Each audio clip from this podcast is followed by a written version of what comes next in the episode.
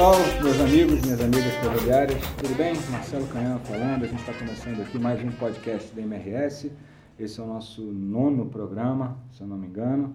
E hoje a gente traz aqui um tema que está totalmente ligado à nossa estratégia. É, no início desse mês de agosto, nós fizemos, nós tivemos um evento de alinhamento em torno do plano diretor. Basicamente, uma apresentação das diversas frentes de trabalho e como um tema importante é como essas frentes se conversam, né? de maneira a garantir que a gente vai chegar nos nossos objetivos. E uma das apresentações realmente mexeu bastante com o pessoal, teve uma repercussão tremenda. Eu convidei dois colegas aqui para a gente tratar um pouco das, dos, dos, assuntos de tecnologia, inovação e produtividade na manutenção, na diretoria de manutenção. Eu estou aqui com o Glaucio, Glaucio Marcel, GG do PCM, Planejamento, Controle e Manutenção. Tudo bem, Glaucio? Boa noite, Marcelo. Obrigado pelo convite. Beleza? Beleza. E com a Sofia Campos, coordenadora de Engenharia, da Engenharia de Manutenção. Acertei os cargos? Isso aí, Marcelo. Obrigada pelo convite. Eu estou ficando bom na escola aqui. Bem-vinda, Sofia. Pessoal, eu queria então começar essa conversa é, de uma maneira bem genérica. Por que o tema da inovação e os ganhos em termos de resultado e de produtividade por que esse tema se tornou tão importante, tão vivo hoje, especialmente na DEM? Para a empresa toda, mas na DEM de maneira acentuada. Como é que vocês estão vendo esse panorama? Marcelo, é, eu acho que a gente tem como um grande objetivo do MRS, né, e está muito claro para todo mundo, é, quando a gente olha o mercado de carga geral, primeiramente, assim, de buscar competitividade, né, a gente concorre com rodoviária, a gente concorre com outras ferrovias, então a gente tem que ser melhor a cada dia para a gente conseguir crescer e continuar buscando o que a MRS tem buscado é, de eficiência para conquistar novos fluxos, crescimento de produtos, uma série de coisas. Um dos nossos objetivos estratégicos. Objetivos né? estratégicos. E a mesma coisa a gente fala para o heavy haul, né? A gente vê é, próprio mercado internacional, a concorrência entre mineradoras e a gente buscando um heavy haul cada vez mais eficiente para sustentar o, o, a cadeia logística da exportação do minério. E a gente é uma, uma cadeia logística muito relevante no sistema sul. Então, a produtividade, seja para o heavy haul, para sustentar esse sistema eficiente ou para a gente conseguir competitividade no carga geral, é um grande objetivo estratégico da MRS. Uhum. E a inovação nada mais é do que uma forma diferente da gente tratar esse grande desafio que a gente tem. Porque a gente está muito acostumado, e eu acho que a MRS tem mostrado, se mostrado extremamente eficiente ao longo dos últimos anos, em buscar resultados através de acompanhamentos muito fortes, através é, de uma cultura de excelência que a gente tem aqui internamente. E agora, com essa nova vertente da, do pensar diferente, de forma colaborativa e reinventar modelos de negócio, a inovação vem como uma forma de dar outro impulsionamento nesse crescimento que a gente já tem conseguido através da excelência que a gente pratica. Uhum. Então, acho que o grande, a grande questão aí, é, e aí a Sofia né, pode complementar, porque ela trouxe bastante dados sobre isso no, no plano diretor, é, acho que o momento é muito propício por diversos fatores que tem tornado isso mais fácil e atrativo. Né? A tecnologia mais barata, ela trouxe vários dados para a gente no PD. Então, acho que é por isso que a gente está buscando inovação. A gente quer dar novos saltos e aí a gente vê vários exemplos né, que muita, muitas pessoas falam de modelos de negócio que faliram porque não se reinventaram. Uhum. Né? E eu acho que a gente tem que sempre estar tá pensando nisso. A gente quer competitividade.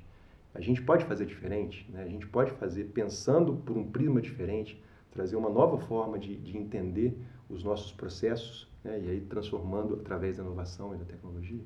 Acho que essa é a grande questão. Uhum. Acho que complementando um pouco o que o Glaucio falou, né? a, a inovação ela é uma invenção que gera resultado. Então, ela pressupõe um resultado atrelado a isso. E está muito em voga aí a transformação digital, né? E por que, que as empresas estão buscando isso? Porque realmente traz resultado. Uhum. E nada mais é do que o uso da tecnologia para resolver problemas tradicionais, né? Então, assim, a, a gente vê, eu até no plano diretor eu trouxe alguns dados lá, é, quando a gente fala, por exemplo, de inteligência de dados, analytics, a gente fala de um crescimento exponencial do volume de dados, né? Mais que 90% dos dados gerados foram gerados nos últimos dois anos. Isso é muito é, forte, né? Uhum, é e o custo também de aquisição desse dado, aí, através principalmente de sensoriamento, né, que é um avanço da tecnologia, ele reduziu 50 vezes nos últimos 10 anos. Então, o momento está sendo muito propício para a gente conseguir esse valor por meio dessa transformação digital e dessa inovação. Uhum. Então, indo direto ao, ao, ponto, né? vocês estão fazendo um trabalho bem extenso, eh, investigando outros setores, visitando empresas e tal. pela, pelo que eu consegui entender da apresentação de vocês, perceber, é, não existe uma receita de prateleira para todas as empresas, né? Cada um tem que encontrar mais ou menos o seu caminho. É, é por aí? É por aí. Eu acho que assim, a MRS, ela tem, né, por meio de iniciativa de várias pessoas, ela tem construído, tem começado né, a construir a sua trajetória nesse sentido. Eu acho que eh, tem diversas iniciativas que a, que a Sofia trouxe de exemplo no PD. E aí, olhando o Property Job, que é o mobile para via permanente, olhando para sistema de gestão é, de rodeiros, que a gente mudou com tablet recomendações automáticas, a forma como a gente fez a gestão dos nossos rodeiros. A gente passou a fazer a gestão dos nossos rodeiros, trazendo economias de 4 a 7 milhões ano, em função da maior longevidade. Né? A gente tinha rodeiros que duravam dois anos e meio, hoje os rodeiros duram seis anos, porque a gente passou a tratar isso de uma forma mais precisa, adaptamos estruturas e usamos a tecnologia como um impulsionador disso. Uhum. Então, acho que, é, que passa, passa por aí.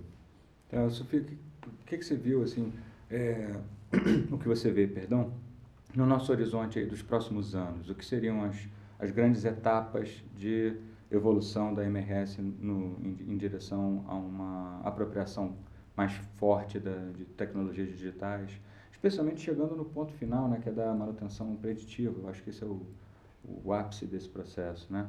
Como, como é que vai ser esse caminho mais ou menos? É, na verdade, eu acho que assim, a gente vai ter que encontrar esse caminho, né? Uhum. É o que a gente percebeu nas visitas, é, é uma mudança de processo muito grande, é uma mudança cultural muito grande. É, e as empresas, em geral, elas precisam de ajuda para definir, porque o mercado está com muita opção, né? Como esse assunto está muito em alta.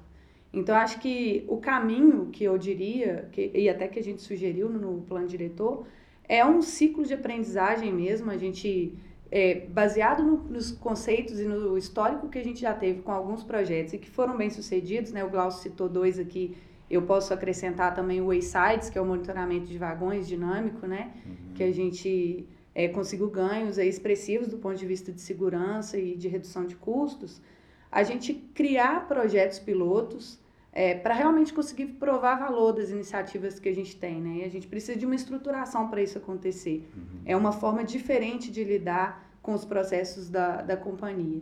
E aí, num segundo, e aí com a ajuda também a gente conseguir, nesse ciclo de aprendizagem, de, depois estruturar realmente um processo é, que suporte uma cultura organizacional diferente, né? Uhum. Acho que é... Isso, é, a gente lê bastante sobre isso, né? Especialmente em empresas muito grandes, é, com processos já muito estabelecidos, às vezes processos antigos, né? E você falou da importância de uma mudança cultural, é, de uma análise sempre crítica a respeito da forma como a gente trabalha, da forma como a gente vem atuando. Você, vocês identificaram isso nas pesquisas de benchmarking? Realmente é um, uma dificuldade, é um obstáculo? Acontece mesmo? Acontece mesmo. Não, na verdade, assim, é, o que a gente observou né, nas empresas é que inicialmente eles centralizam um pouco a, a, gestão desses projetos e tudo mais, mas depois há uma descentralização. Então, se o objetivo no final das contas, e não é que eles ainda estão nesse ponto, mas o objetivo no final das contas é que em cada ponto da empresa todo mundo tenha essa capacidade crítica de buscar solução, com foco no problema, obviamente, para gerar valor, entendeu? Uhum. O famoso mindset. O famoso mindset. Uhum.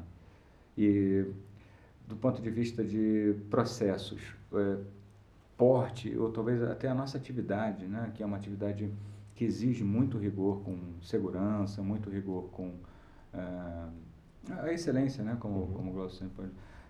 Pode ser difícil para as pessoas conseguirem é, concatenar as duas coisas, fazer diferente e fazer com excelência? Ou elas são, na verdade, a mesma coisa que a gente dá nomes diferentes? Então, acho que é, a grande questão aí é que na verdade, a gente tem que ter muita clareza do que, que a gente quer. Uhum. Né? Tem um objetivo que a gente vai perseguir, tem um resultado que a gente vai perseguir. É, e aí, assim, a inovação, como a gente comentou, pode ser um grande impulsionador para a gente alcançar a excelência. Porque, e aí eu acho que um dos pontos que eu gostaria de destacar também nesse processo de inovação, que é um dos pontos que eu acho que é dos mais relevantes, que é a colaboração.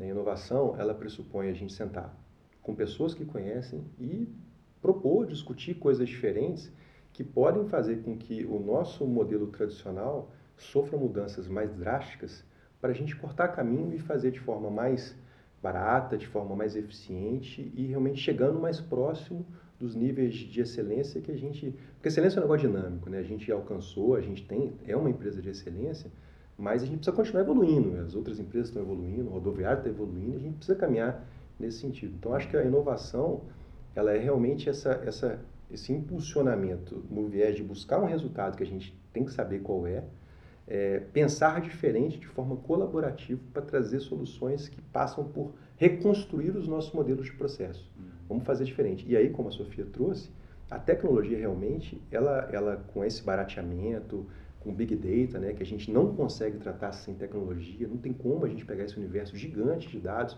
só de equipamento de diagnóstico, a gente tem vários. Aí você pega os equipamentos de diagnóstico, ultrassom, Trackstar, você mistura com inspeções de RONE, inspeções de técnico, coloca tudo isso num, num, num grande balde de, de, dados, é um negócio gigante. E as pessoas, não tem condição de tratar isso. Então, eu acho que passa a ser uma prerrogativa para que a gente consiga alcançar patamar, patamares maiores no futuro, repensar os nossos modelos tradicionais. Não tem muito jeito, assim, a gente tem que realmente partir para essa linha. E a gente vai ter que construir nossa trajetória. E passa por colaboração, por saber o que a gente quer e por fazer as perguntas certas para chegar lá. E as perguntas certas não é fazer mais do mesmo melhor só. Muitas vezes pode ser. Mas a inovação é vamos fazer diferente para poder chegar lá de uma forma mais eficiente um grande ponto. Perfeito. Acho é. que...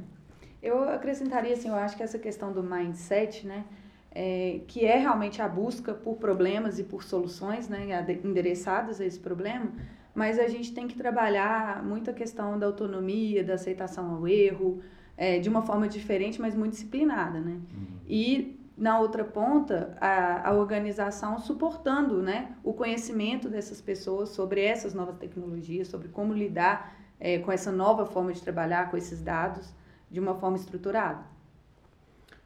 Só queria colocar um ponto adicional, Marcelo, assim, no PD, a gente acaba tendo a, a oportunidade de discutir vários assuntos complexos que envolvem muitas interfaces, né?